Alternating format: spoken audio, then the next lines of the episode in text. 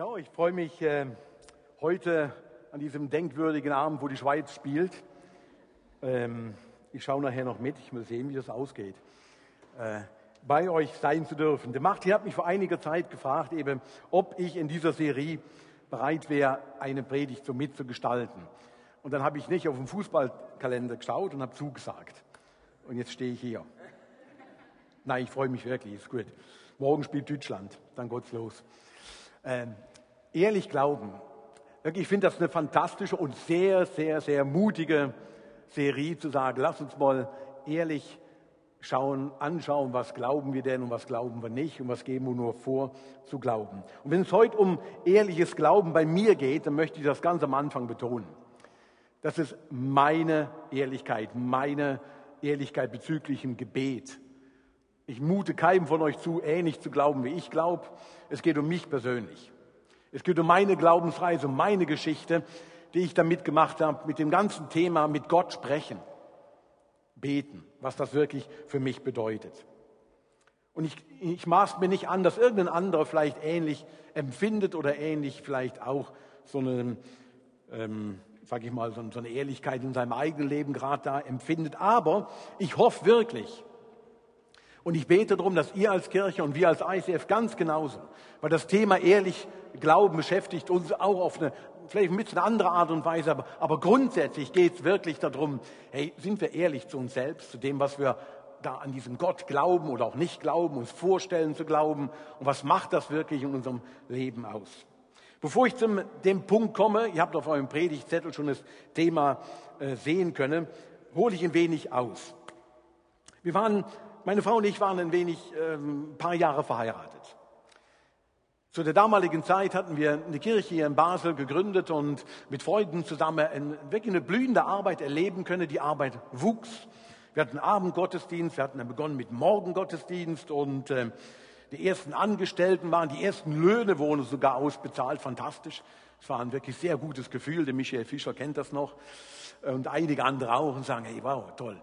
Und wir hatten Hochzeiten, wir hatten äh, verschiedene Aktionen, Reisen nach Asien und in andere Länder. Es lief wirklich viel, Konzerte und es lief noch gar nicht so schlecht. Bis eines Abends, an einem Sonntag, und ich erinnere mich recht gut daran, ich einen Anruf erhielt, das war am Nachmittag, und ähm, ich wollte schon gar nicht abnehmen, weil ich ahnte schon, was kam. Es war Festnetz damals äh, übrigens kein Mobiltelefon, man, man konnte da die ersten Nummern drauf sehen und so. Und mein Freund und Kollege rief dann damals an und sagte, look, Ralf, ich liege im Bett. Er ist krank geworden.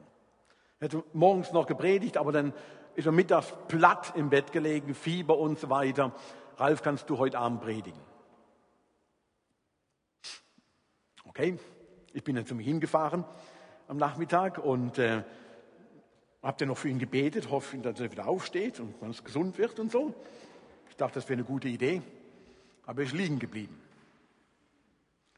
Auch beim zweiten Gebet, er lag immer noch und hatte immer noch Fieber, wahrscheinlich sogar höher als vorher.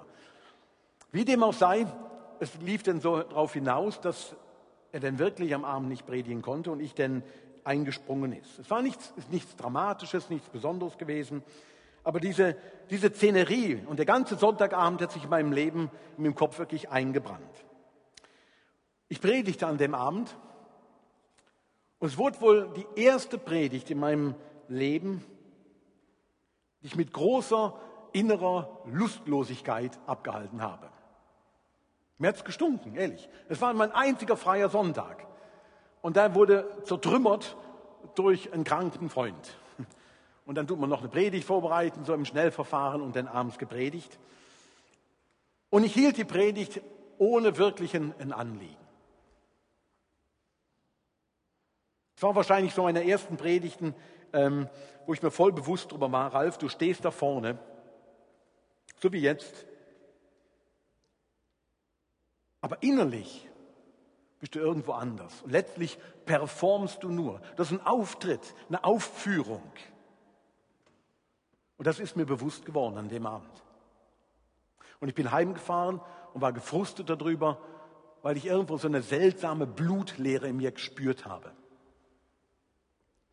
So eine Art, wo man denkt, so wolltest du nie enden als Pastor. Das hat mir immer gestunken, wenn ich in manchen Kirchen schon drin war, wo ich dachte, das ist so blutleer, das ist so dramatisch langweilig. Warum gehen die nicht alle nach Hause und schauen Fußball? Und jetzt war ich genau einer von denjenigen geworden, der da vorne stand und das genauso erlebte. Und für Unbeteiligte, die mich nicht kannten und, und, oder auch nur ein bisschen kannten, denen ist das vielleicht gar nicht aufgefallen an dem Abend, aber mir, der heimfuhr, dachte ich, wow, das ist jetzt wirklich, das ist mühsam. Die Gefahr, etwas zu spielen in unserem Glauben ist wirklich groß. An dem Abend war ich ein vollzeitlicher, angestellter Pastor, aber ein teilzeitlicher Nachfolger Jesu geworden. Und das ist mir radikal in meinen Kopf reingebrannt. Da dachte ich, hey, das, das ist gefahrvoll. Das ist wirklich gefahrvoll. Wo wird das enden? Wo führt das mal hin in deinem Dienst, in deiner Aufgabe, Ralf? Leute, die Serie ehrlich glauben, die birgt ein ganz gewisses Risiko. Nicht nur für diejenigen, die jetzt hier vorne stehen und in der nächsten Zeit oder schon hier gestanden sind, sondern für jeden Einzelnen von uns. Für jeden, der das hört, der sind ein Video anschaut oder auf Podcast, was weiß ich. Der Weg der Ehrlichkeit, der kann zu wirklich Unbehagen führen. Wenn man sich auf einmal ertappt fühlt und denkt, ja, mir geht es ja ähnlich, aber peinlich zuzugeben, macht man nicht, tut man nicht und was weiß ich alles. Aber der Weg zur Ehrlichkeit, zu Gott und zu anderen, ist wirklich ein Abenteuer. Es kann tatsächlich bedeuten, dass der eine oder andere mich vielleicht nach der Predigt jetzt weniger mag. Das ist ein Risiko. Vielleicht mag mich der eine oder andere dann mehr oder vielleicht anders. Aber ich bin mir gewiss, und das ist mir das Wichtigste, wenn wir uns schon mögen oder auch nicht mögen, dann hoffentlich nicht nur das Image, was wir abgeben, sondern unser reales Ich, wer wir wirklich sind, wie Gott uns wahrnimmt weil Gott liebt unser reales Ich, liebt nicht irgendein Image, so eine fromme Show, wo wir abziehen, sondern der, der wir wirklich sind. Und jetzt zu meinem ehrlichen Bekenntnis. Ihr seht auf eurem Predigtzettel, wenn ihr einen bekommen habt, am Eingang steht drauf, ich habe keine Lust zum Beten. Das mag vielleicht überraschen, äh, zumal ich professionell angestellt bin sogar als Pastor. Äh, aber das ist wirklich so. Ist noch gar nicht so lange her. Meine Frau und ich, wir saßen in der Küche und wir besprachen, wie nennt man das so schön, ähm, es ist kompliziert, ein Problem. Es ging nicht um uns beide, vorweg, aber es war was Ernstes. Wir saßen in der Küche und ich, und irgendwann in dem Punkt von, von dem Gespräch sagte ich, Mensch, das ist wirklich mühsam und, und kompliziert und überhaupt, es regt mich auf. Und meine liebe Frau hatte dann den an sich sehr genialen Gedanken und sagte zu mir, Ralf, komm, wir beten mal darüber.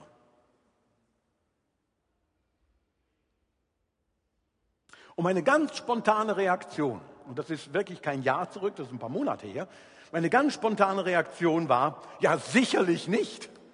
Sicherlich nicht mit dir, aber auch mit keinem anderen. Punkt. Ich will jetzt nicht beten. Das nervt mich. Mich jetzt hinzusetzen und hinzustehen und sagen, lieber Herr Jesus, und was weiß ich.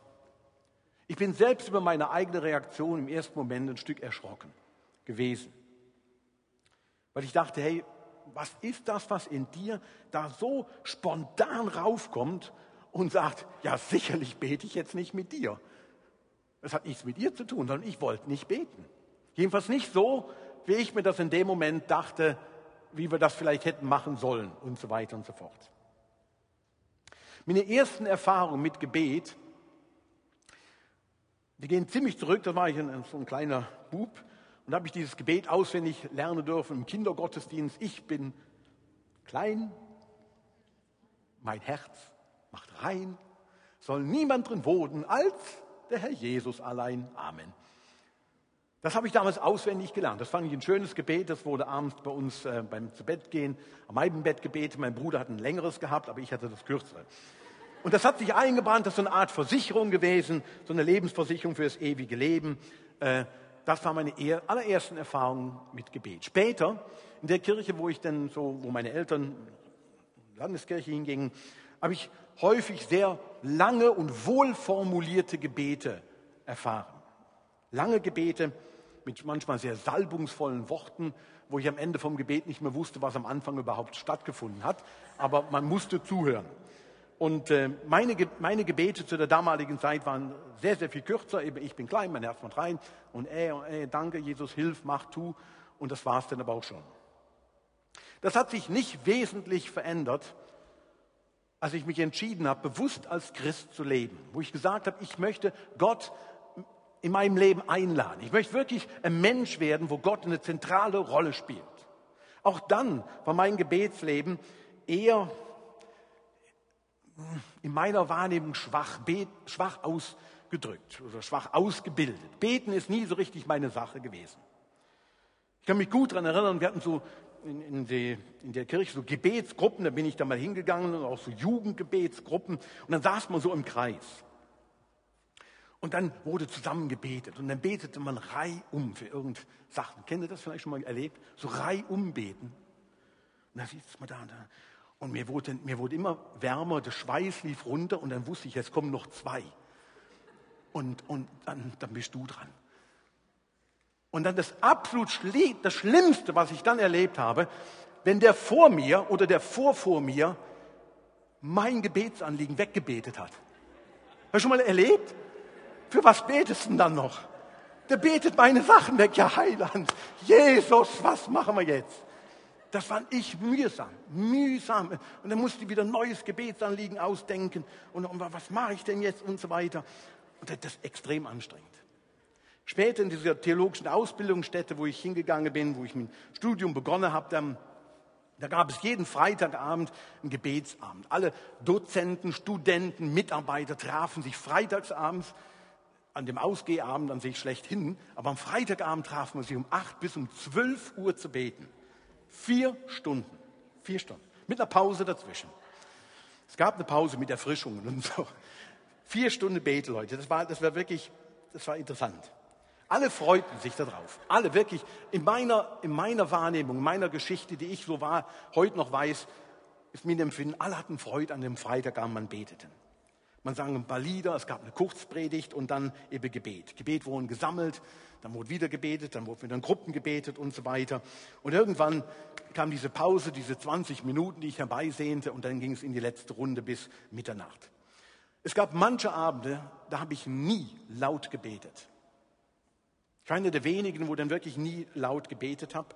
Und ähm, ich fühlte mich häufig dann auch ein Stück ungeistlicher, unfrommer fühlte mich auch ein Stück schlecht, warum ich das irgendwo nicht partizipieren konnte.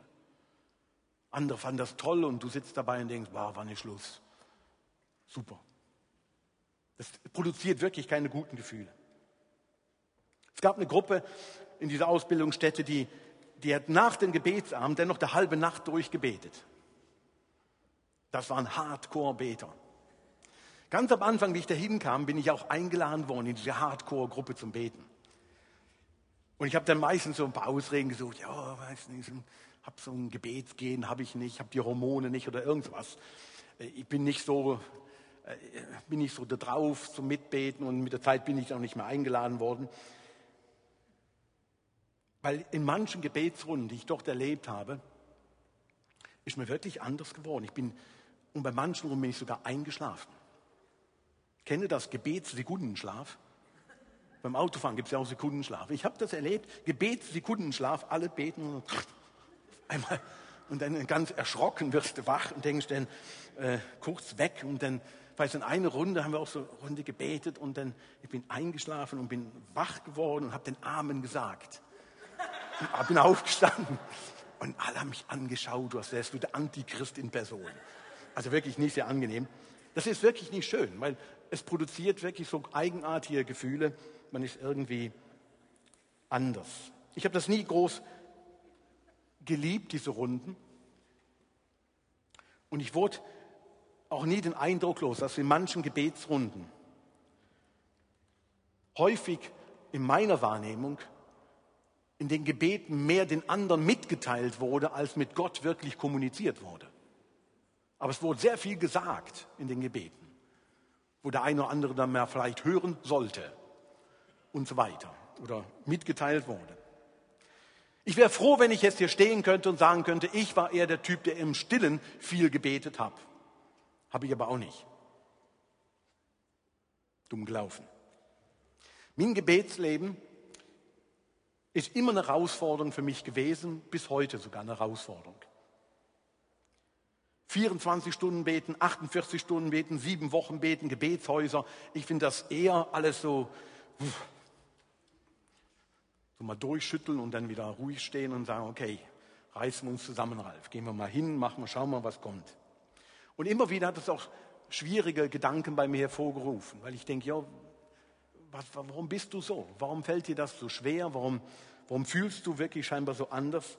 Aber ich habe mehr und mehr Leute kennengelernt, die ähnlich empfinden und ähnliche Probleme auch haben. Und diese Ehrlichkeit, mal darüber zu sprechen, zu sagen, hey, warum ist das so? Warum beten Menschen nicht gern? Warum betest du nicht gern? Wo liegt denn da ein Hund begraben oder was könnte unserem Glauben, unserem ehrlichen Glauben denn wirklich helfen? Warum beten Leute nicht gern? Ich glaube, Leute beten nicht gern, weil sie einfach nicht wissen, wie. Wie soll man denn beten? Wie um alles in der Welt redet man mit dem Schöpfer dieser Erde? Redet man mit dem, mit dem respektvoll, weil er ist der Schöpfer? Oder ist er doch nur unser Freund, also nicht nur, sondern hauptsächlich als Freund? Oder distanziert oder ganz nah oder alles miteinander? Wie macht man das? Und etliche scheitern schon dabei und sagen, ich weiß selbst nicht genau, man will sich auch nicht verderben mit Gott. Wie, wie, also halte ich lieber mal den Mund und dann, dann wird er schon wissen, wie es dann rauskommt. Manche beten wirklich nicht gern weil sie sind nicht sicher, ob Gott sich wirklich um ihr Anliegen auch kümmern wird. Die Liste der unerhörten Gebete ist bei manchen wesentlich länger als die Liste der erhörten Gebete. Und das macht manche skeptisch, ob Gott wirklich hinhört oder sie ernst nimmt oder wie auch immer, wie das mit dem Gebet so funktioniert und hören dann auch auf zu beten. Und wiederum andere empfinden Gebet manchmal als anstrengend oder langweilig, könnte man dann vielleicht auch sagen. Ich kenne das von mir, dass ich zum Beispiel, wenn ich mich bewusst mal auch hinsetze, das mache ich in den seltensten Fällen, aber hinsetze zum Beten, dass ich anfange zu beten und, und mit Gott kommuniziere und nach ungefähr gefühlten drei Stunden, wahrscheinlich sind es nur anderthalb Minuten, kommen mir Gedanken in den Kopf auf einmal wie, du solltest noch eine Überweisung machen. Genau, und ich sollte den noch anrufen. Und meine Frau hat gesagt, ich soll beim dem Laden sollte ich dann noch Bananen mitbringen, Joghurt und welche Joghurt weiß ich schon nicht mehr, aber sollte ich auch noch machen. Und dann ist heute noch schönes Wetter, ich will unbedingt biken. Amen. Das war meine Gebetszeit. Und dann, wenn ich das analysiere für mich, denke ich, das ist ein Schwachsinn, Schrott, was dir alles durch den Kopf geht. Dabei wolltest du beten für dies und jenes und irgendwie, dann erschreckt man. Andere beten nicht so gern, weil sie ihr Anliegen manchmal häufig als, als, als klein oder als bedeutungslos anschauen. Warum sollte sich Gott um mein Geschäft, um dein Geschäft, um deine Arbeitsstelle, um dies und jenes in deinem Leben kümmern, wenn gleichzeitig wir auf der Welt Hotspots haben mit Menschen mit großen Nöten. Wir haben gerade hier Manila geschaut, Bulilitz, Kinderheim, Waisenhäuser. Wir haben Millionen Menschen, Milliarden Leute, die, die in extremer Armut leben. Warum sollte sich Gott jetzt ausgerechnet um mein Anliegen für nächste Woche, die Prüfung äh, oder das Gespräch mit dem Chef oder den Einkauf für den neuesten Fernseher interessieren? Warum? Manche hören dann auf zu beten, weil sie denken, ja, ihr Gebetsanliegen ist irgendwo zu klein oder zu unbedeutend wirklich für Gott. Manche Gebete vor dem Essen verblassen, wenn man manche Not bekommt. Wir waren in den Ferien äh, und wir waren auf dem Berg, ziemlich in Dolomiten oben rauf und auf einmal klingelte mein Handy. Und ich habe das dann rausgenommen und dann auf dem Berg null empfangen, aber ich habe gesehen, ah, der gute Bekannte hat angerufen. Was soll das? Wir sind runtergelatscht und kamen dann zu einer, einer Alm, zu so einer Hütte hinten, dann noch was gegessen. Und ähm, dann klingelte wieder dieses Handy. Und äh, schon wieder der Typ, da bin ich dran gegangen. Und offensichtlich wusste er nicht, dass wir in den Ferien waren. Er hat das nicht mitbekommen und äh, ich ging ran. Und äh, die ersten Sätze waren von ihm, äh, Ralf, ja schön, hast du fünf Minuten Zeit? Und wenn das einer am Telefon sagt, dann weißt du ganz genau, es geht nicht darum, ähm, geht's euch gut, bla bla bla, äh, wollen wir was abmachen oder sonst was. Hast du fünf Minuten Zeit, das ist ja gigantisch. Ich bin in den Ferien auf einer wunderschönen Alm, Sonne, tolles Leben. Und er fragt mich, Ralf, hättest du Zeit, wenn du denn jetzt aus den Ferien zurück bist, zwei Tage später oder einen Tag später, eine Abdankung zu machen? Da ist eine Mutter von einem sechsjährigen Kind gestorben und es hat keine Angehörigen. Und sie wünschen sich als Betreuungspersonen von diesem sechsjährigen Kind, dass es diesem Kind wirklich gerecht wird. Und irgendwo dem kindlichen Glauben gerecht wird. Und irgendwo der Situation doch ein Stück gerecht wird. Dass da eine junge Mutter gestorben ist und kein Angehöriger auf der Welt will kommen und sich irgendwo darum kümmern, um diesen kleinen Menschen. Ralf, könntest du die Abdankung machen? Mitten in den Ferien. Und ich sage euch was, manches Dankesgebet vorm Essen bleibt mir im Hals stecken bei in dem Moment. Und ich weiß nicht genau, was ich denn beten sollte. Und das hat immer wieder bei mir so, ehrlich gesagt, auch komische Gefühle ausgelöst. Was machst du falsch? Was, was ist irgendwo, was könnte auch anders gehen? Und mir hat geholfen, und ich bin immer noch dabei, das zu lernen, ehrlich in meinem Leben zu praktizieren. Hey, wie kann ich mit Gott wirklich so in Kontakt treten? Und eine der wichtigsten Dinge, die mir geholfen haben oder helfen bis heute, ist, dass ich Gebet für mich wirklich neu definiert habe. In meinen Vorstellungen war Gebet immer was Formales. Wir beten jetzt hier vom Essen, vom Gottesdienst, im Gottesdienst, während dem Gottesdienst, nach dem Gottesdienst, vom Schlafengehen oder was weiß ich irgendwo, vom Autofahren. Und das ist dann das Gebet. Und mehr und mehr bin ich dazu hingekommen, Leute, Gebet ist Kommunikation mit Gott. Punkt. Nicht mehr und auch nicht weniger. Es ist der Austausch oder Übertragung von Meinungen, Gefühlen, von Ideen an ein anderes Individuum. Und mit Austausch, das meine ich ein Geben und Nehmen. Gebet ist für, die, für mich wirklich zur Übertragung geworden von meinen Gefühlen, von meinen Sorgen, von meinem Ärger, von meinem, wie ich mich momentan fühle, wie ich bin, zu Gott und sage, Gott, hier, hier bin ich mit meinem ganzen Sein, mit all meiner Freude, mit all meinem Leid, mit all dem, was ich bin und das bringe ich zu dir. Und das kann manchmal ganz formell sein, aber in vielen Fällen ist es gar nicht formell und es braucht doch überhaupt keine Worte. Ihr kennt das vielleicht vom Straßenverkehr. Für manches braucht man, um zu kommunizieren, braucht man keine Worte. Wenn ihr nachher rausgeht, da vorne, hier auf dem Platz, dann über die Straße an der Wettsteinbrücke drüber geht. Und wenn du mit dem Auto oder mit dem Velo bist und kommst hier vorbei und da stehen Leute an diesem Zebrastreifen.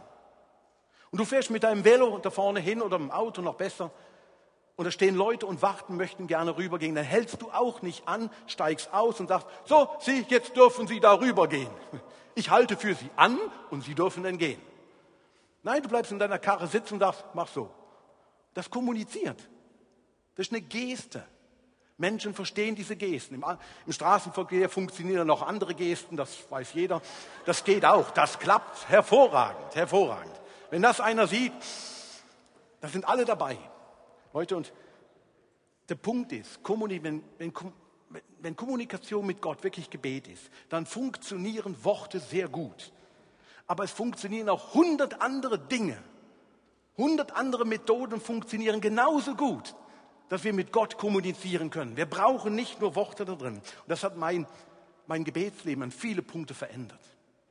Dass ich längst nicht mehr alles in Worte ausdrücke gegenüber Gott, sondern mit Wesen, mit, mit Ärger und auch mit Freude manchmal einfach so, ja, so bin ich halt Gott, ja, so bin ich. Und das bewegt mich jetzt. Das muss ich nicht noch extra in einem Gebet formulieren. Mit Jeremia, diese Person aus dem Alten Testament, sehr geholfen, einen Weg von der Ehrlichkeit mehr und mehr in meinem Gebet auch zu gehen. In Jeremia, Jeremia 20, da steht, Herr, du hast mich betört oder betrogen in manchen Übersetzungen. Ich habe mich betrügen lassen. Du hast mich ergriffen und überwältigt. Ich bin zum Gelächter geworden den ganzen Tag. Jeder spottet über mich. Dieser Typ Jeremia, wenn ihr seine Geschichte seht und seine Aussprachen, seine Kommunikation mit Gott liest, dann ist er ein Mensch, der sehr, sehr deutlich seine Gefühle, sein, sein ganzes Wesen zu Gott bringt und nicht zurückscheut vor irgendeinem Gefühl, vor irgendeinem Ärger. Gott, du hast mich betrogen. Ich bin zum Gespött geworden für jeden. Und viele haben das noch nie gemacht. Ihr ganzes Wesen, ihr ganzes, was sie bewegt, wirklich so zu Gott zu bringen. Leute, Jesus möchte nicht irgendeine Gebetsschau, sondern sagt selbst in Matthäus, Leute, betet nicht wie Heuchler. Sie beten gerne in Synagogen, an Straßenecken, um gesehen zu werden. Gebete werden nicht gebetet, um gehört oder gesehen zu werden. Egal, was der andere davon mitbekommt oder nicht bekommt. Sie müssen auch nicht lang sein. Manchmal genügt in der Kommunikation mit meiner Frau, genügt nur ein Augenzwinkern. Und das machen wir manchmal, wenn wir irgendwo sind, dann machen wir so, grinsen uns an und wir wissen, was gemeint ist. Wir wissen das. Drumherum weiß das längst nicht jeder, aber wir wissen es. Gott kennt dein Augenzwinkern. Gott kennt das. Das reicht. Weil Gott einfach die Kommunikation mit dir möchte. Noch eine zweite Person aus dem Alten Testament, die steht auf eurem Predigtzettel auch drauf, ist die Person Hannah. Sie hat mir sehr geholfen, den Vers aus dem Neuen Testament ein Stück näher zu verstehen in 1. Thessalonicher, da steht, betet unablässig, sagt in allem Dank, denn dies ist der Wille Gottes in Christus Jesus für euch. Betet unablässig. Könnt ihr euch vorstellen, was der Vers bei mir in meinem Leben immer wieder ausgelöst hat? Unauflässig zu beten. Ich, ich, ich breche innerlich zusammen. Den ganzen Tag auf die Knie sitzen, Jesus. Und das ist für mich ein Anspruch gewesen, den fand ich immer mühsam. Mühsam. Und diese Frau Hannah, wenn ihr ihre Lebensgeschichte seht, dann ist das was, wo ich finde, ja, das hat mir geholfen, was das bedeuten kann, unablässig zu beten. Von ihr wird berichtet, sie wollte Mutter werden. Und sie konnte und konnte nicht Mutter werden. Über viele Jahre, sie betete unaufhörlich, andere sagten, hör doch auf. Aber sie kam immer wieder mit diesem Sehnsucht, mit diesem Wunsch, mit ihrem ganzen Wesen zu Gott hin und brachte ihr das. Und sie blieb dran. Mit all ihren Schwierigkeiten. Immer wieder, immer wieder, mit aller Art und Weise.